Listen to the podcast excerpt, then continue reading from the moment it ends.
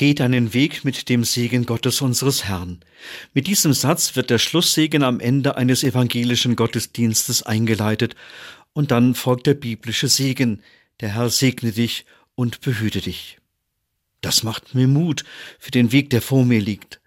Als erstes ist es der Weg durch die neue Woche, an deren Anfang wir Gottesdienst gefeiert haben.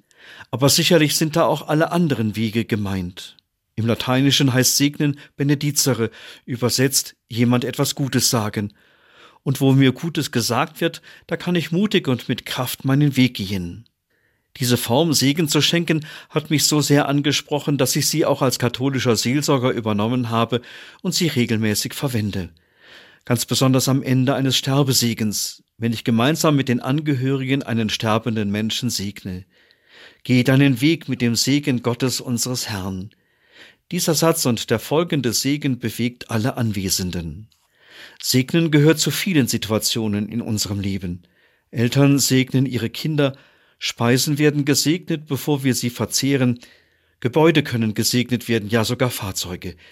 Immer sind dabei die Menschen im Blick, die das Fahrzeug steuern, in dem Gebäude arbeiten, sich an einem köstlichen Essen freuen. Immer schwingt mit, jemand in Gottes Namen etwas Gutes sagen. Was ich nicht verstehen kann, dass Menschen und ihr Leben nicht gesegnet werden können, weil sie in einer gleichgeschlechtlichen Beziehung leben. In gegenseitiger Zuneigung und Verantwortung wollen sie ihren Weg gehen und bitten um Gottes Segen. Meine Aufgabe ist es, ihnen im Namen und Auftrag Gottes Gutes zu sagen, das ihnen Mut macht und Kraft schenkt. Und darum werde ich sie segnen. Geh deinen Weg mit dem Segen Gottes unseres Herrn.